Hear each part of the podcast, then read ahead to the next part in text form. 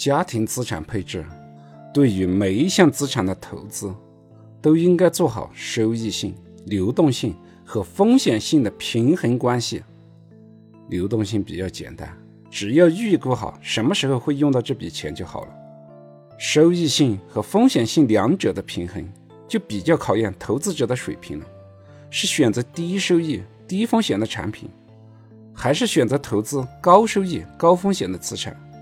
甚至你有能力选择高收益、低风险的资产进行投资，这些问题都值得去学习和探索。在这一期的节目里，我不想去探讨收益与风险的关系，只是想针对今年股票市场的大幅波动，与你分享一下个人的投资风格。与风险承受能力的匹配问题。先说结论吧，在权益类市场的投资当中，所投资的产品应该与个人的投资风险偏好相匹配，只有这样才可以做到长期的持有，战胜市场。在股票型基金的投资过程中，一般来说，成长风格的基金波动幅度都会比较大，风险较高，但是也有可能带来较高的收益。比如现在市场上的新能源行业、军工行业、科技行业这些基金，都可以看作成长风格的基金。这些基金它的波动都比较大，风险比较高。另外一类是投资风格以价值投资为目标的基金，比如说金融行业、食品饮料行业这类基金，相对波动比较小，但是可预期的收益可能也要远低于成长风格。如果你在权益类市场里的投资风格相对保守，就应该选择价值投资；如果你的投资风格比较激进，就应该选择成长风格的基金。你的投资风格与基金的风格不匹配的话，在下跌和上涨的过程中，都不能做到长期的持有。保守型投资者购买了成长类型的基金，在下跌的过程中，回撤幅度比较大。因远远超过自己可预期的亏损幅度，要么会导致个人睡不好觉，或者直接割肉离场，造成永久的损失。投资风格激进的投资者购买了价值类基金，最难受的是市场上涨的时候，看到其他行业的基金每天的上涨幅度都远高于自己持有的基金，最终一定会忍不住卖出去追高成长类的基金。就拿今年的股票市场来看一下吧。从年初以来，股票市场一路下跌，上证指数从三千六百三十九点最低下跌到了两千八百六十三点，下跌幅度达到百分之二十一。之后微型反转，在六月八号达到三千二百八十四点，从最低点也上涨了百分之十五。在这个过程中，股票型或者混合型的基金也跟着一路的下跌，大幅震荡。但在这个下跌和微型反转过程中，成长和价值风格的基金也把各自的风险特性表现得淋漓尽致。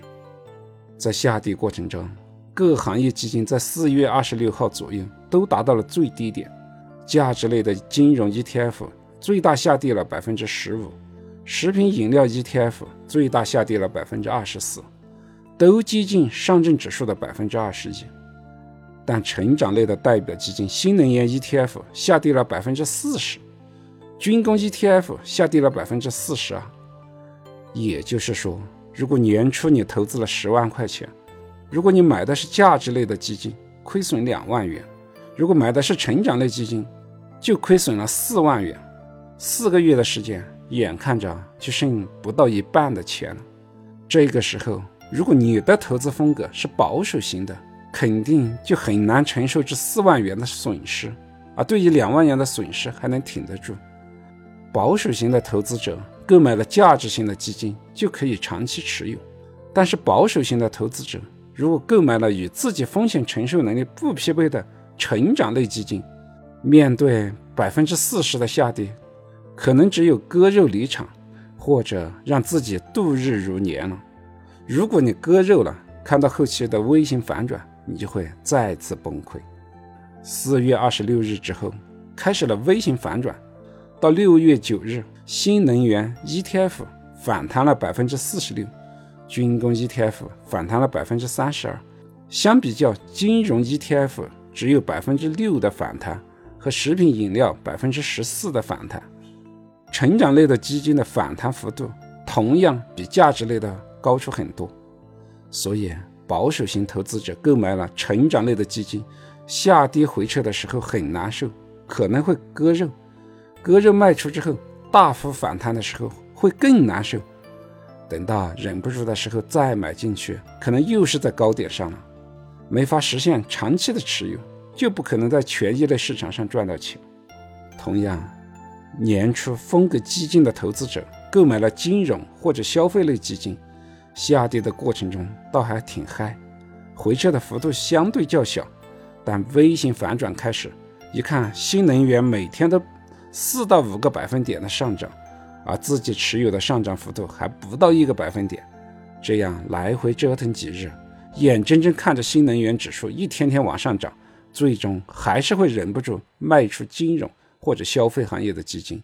买入新能源或者是军工科技这一类成长类的基金，一旦买入，可能又成了高位接盘侠，还是不能很好的赚到钱。所谓投资的躺平，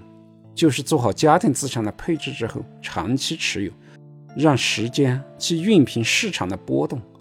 就如在今年的这个股票市场上，只要选择符合自己投资风格的产品。就能在下跌或者上涨的过程中都比较淡定，什么也不用去动，什么也不用去做，不需要整天在市场上调仓换股、追涨杀跌，静下心来看看吧。像这波大跌和微型反转，杀的一个惊天动地。但是从一月一号到六月九号的总体收益来看，金融下跌了百分之九，新能源 ETF 下跌了百分之十二。两者实质上没有多大的差异。如果我们再把时间拉长到三到五年，这点差异就根本不值一提。掌握理财的关键，投资需要躺平，这就是我在财务自由之路上的梦想。希望我的观点能给予各位小伙伴更多的启示。